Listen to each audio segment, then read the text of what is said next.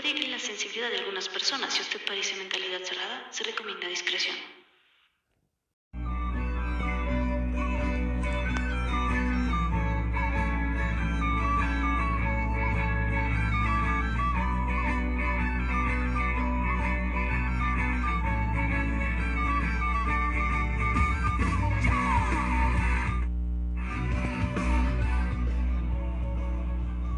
¿Te has preguntado alguna vez de dónde viene eso de soplar velas en tu cumpleaños y comer pastel? ¿O solo te dejas llevar como muerto viviente? ¿O es más, ni siquiera festejas con un propósito tu cumpleaños, solo te embriagas hasta olvidar tu realidad? Bueno, siempre me lo he planteado y nunca encontraba un significado más allá de celebrar tus años, así que me puse a investigar y he aquí de lo que me enteré, que esto te aseguro que está más bueno que el chisme de la vecina cuando escuchas que se golpea con su marido. Así que ven conmigo a la antigüedad e imagínate por un momento que estás en esa época donde las costumbres de felicitar, dar regalos y hacer una fiesta, y claro, con las velas encendidas que completan el pastel, tenía el propósito de protegerte de los demonios en tu cumpleaños y de garantizar tu seguridad durante el año entrante. Sí, así es, de los demonios. Hasta el cuarto siglo el cristianismo rechazó la celebración de cumpleaños como una costumbre pagana, y yo antes pensaba que pagano era como de cosas pagadoras, pero no. Si pensabas lo mismo, créeme que no. Google dice que es del que adora a dioses, que desde la perspectiva de alguna de las tres religiones monoteístas, cristianismo, judaísmo e islamismo, se consideraban falsos. Bueno, la costumbre de rodear el pastel de velas viene desde hace mucho, mucho tiempo. El círculo de las velas formaba parte de un ritual que protegía al homenajeado de los malos espíritus durante un año. Esto causó durante años que la Iglesia Católica considerase que la celebración del cumpleaños era un rito pagano.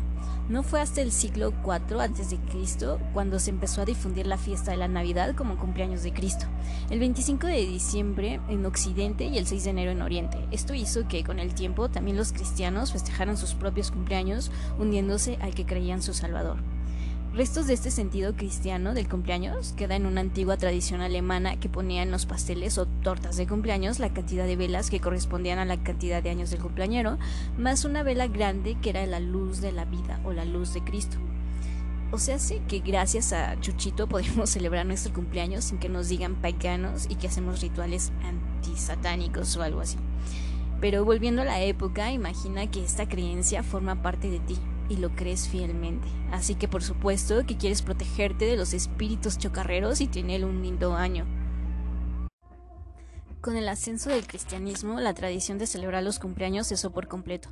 Para los primeros seguidores de Cristo, oprimidos, perseguidos y martirizados por judíos y paganos, y que creían que los niños entraban en este mundo con sus almas ya manchadas por el pecado original de Adán, el mundo era un lugar duro y cruel, donde no había razón para celebrar el cumpleaños de nadie y actualmente algunos grupos cristianos, como los testigos de Jehová, conservan la tradición cristiana antigua de no celebrar cumpleaños por considerarlo contrarios a sus principios, es decir, un ritual pagano.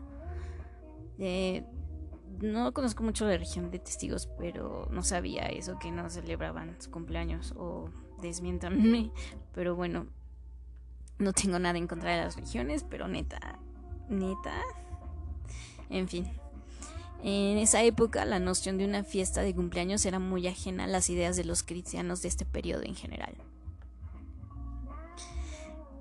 Los historiadores de la Iglesia interpretan muchas referencias cristianas primitivas a los aniversarios como el paso a la otra vida. El aniversario de un santo no es aquel en que nacieron en la carne, sino aquel en que mueren. Había otra razón por la que los primeros padres de la iglesia predicaban contra la celebración de los cumpleaños. Ellos consideraban estas festividades originadas entre egipcios y griegos como reliquias de las prácticas paganas. Pues disculpen, pero yo sería pagana en esa época paganos blin blin. Los hebreos de más tarde consideraban la celebración de cumpleaños como parte de la adoración idolátrica, un punto de vista que sería abundantemente confirmado por lo que veían de las costumbres comunes que estaban asociadas en estos días. En el año 245 después de Cristo, cuando un grupo de antiguos historiadores cristianos trató de fijar la fecha exacta del nacimiento de Cristo, la Iglesia Católica consideró sacrilegia esta investigación, proclamando que sería pecaminoso celebrar el, el, nacimiento de Cristo como si fuese un faraón. Sigo diciendo, neta. Los griegos creían que toda persona tenía un espíritu protector, un daimon, que estaba presente el día de su nacimiento y que cuidaba de ellos durante su vida. Este espíritu tenía una relación mística con Dios en cuyo día de cumpleaños la persona nacía. Hagamos un pequeño paréntesis porque la palabra daimon me suena demonio, algo malo, ¿no?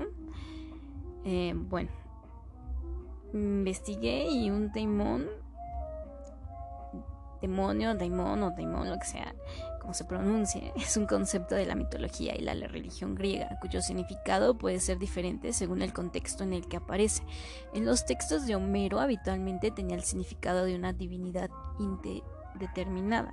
Cuando se aplicaba a la vida del hombre equivalía a la fortuna, la suerte, un genio protector, el destino o la fatalidad.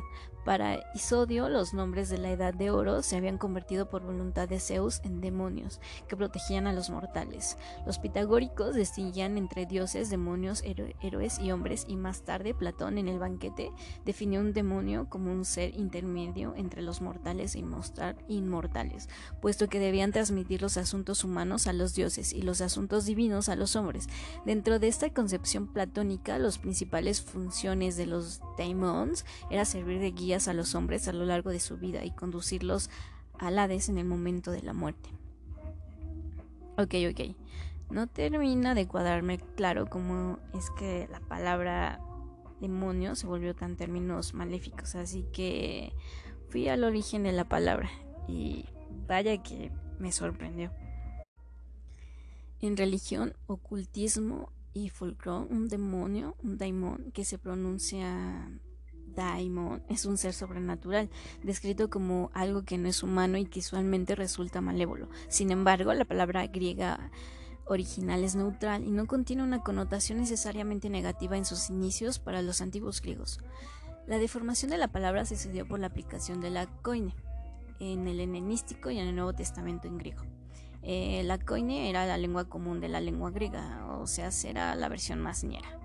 Bueno, el término daimon más tarde se atribuyó este sentido maléfico a cualquier palabra fin que compartiera la raíz, cuando originalmente fue previsto para denotar simplemente un espíritu o un ser espiritual.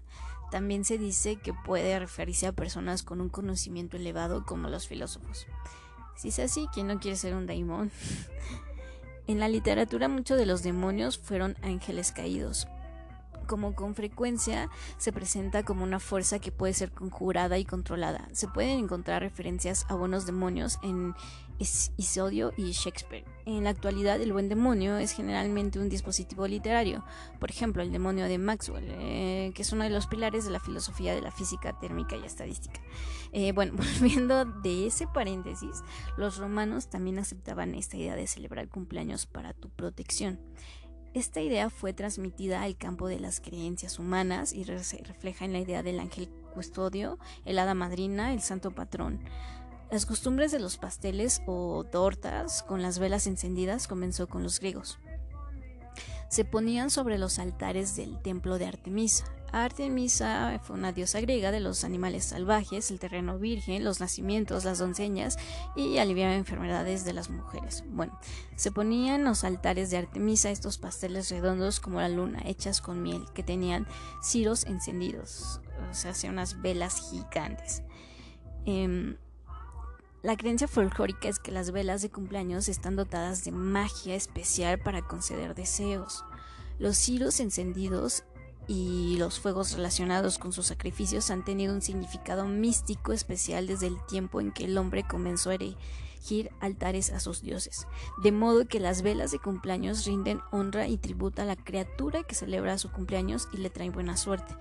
Los, saluda de los saludos de cumpleaños y las felicitaciones son para son parte intrínseca de esta fiesta. Originalmente la idea estaba arraigada en la magia. Los saludos de cumpleaños tienen poder para bien o para mal, porque en este día uno está más cerca del mundo de los espíritus. Tan solo imagínate que naciste en esa época, donde la donde te condenaban por festejar por festejar los cumpleaños. El gobierno ya no es la religión y ya no tiene el derecho de quemarte en la hoguera. Todo por festejar los cumpleaños donde lo único que hacías era rendir tributo a tu espíritu que te cuidaba, agradecerle por todas esas experiencias que tuvieron hasta ese momento de tu vida, porque les quedaba claro que si llegaban a tal edad era porque habían llegado sin ninguna herida de gravedad como para matarlos. Y hablo de una época donde lo más fácil era morir. Te podías morir por simplemente comer algo que se veía antojable pero era venenoso. En ese momento tenían vida y agradecían a su protector porque nada los mató. Amaban vivir, pero llegó la religión que decía que todos nacieron en pecado y no merecían celebrar nada. Y crearon muertos vivientes. Pero gracias a las fuerzas cósmicas que nacimos en otra época y podemos comer el pastel más antojable y no es venenoso. Y lo de las religiones, lo único que me gustó fue su idea de que el cumpleaños era cuando celebrabas que te transformabas en su ser nuevo para tu mayor felicidad. Creo que ahora mis cumpleaños serán más significativos por el hecho de pensar en que nací en esta época. Y dejando todo lo místico que sonó toda esta investigación, Creo que para tener un cumpleaños que no sea de muerto viviente se debe celebrar el propósito de tu vida. Y si no tienes un propósito, nunca es tarde para plantarte tal propósito y casarte con él, aunque solo el propósito sea vivir la vida día a día como si estuvieras vivo. Pero espera, creo que celebrar tu cumpleaños es una buena tradición de paganos bling bling, pero también está la filosofía del no cumpleaños de Lewis Carroll, la cual apoyo fielmente. Sí, la del sombrerero en Alicia en el País de las Maravillas. Así que gracias por haber llegado hasta acá, por escucharme y feliz cumpleaños si es tu caso y si no, feliz, feliz no cumpleaños a ti.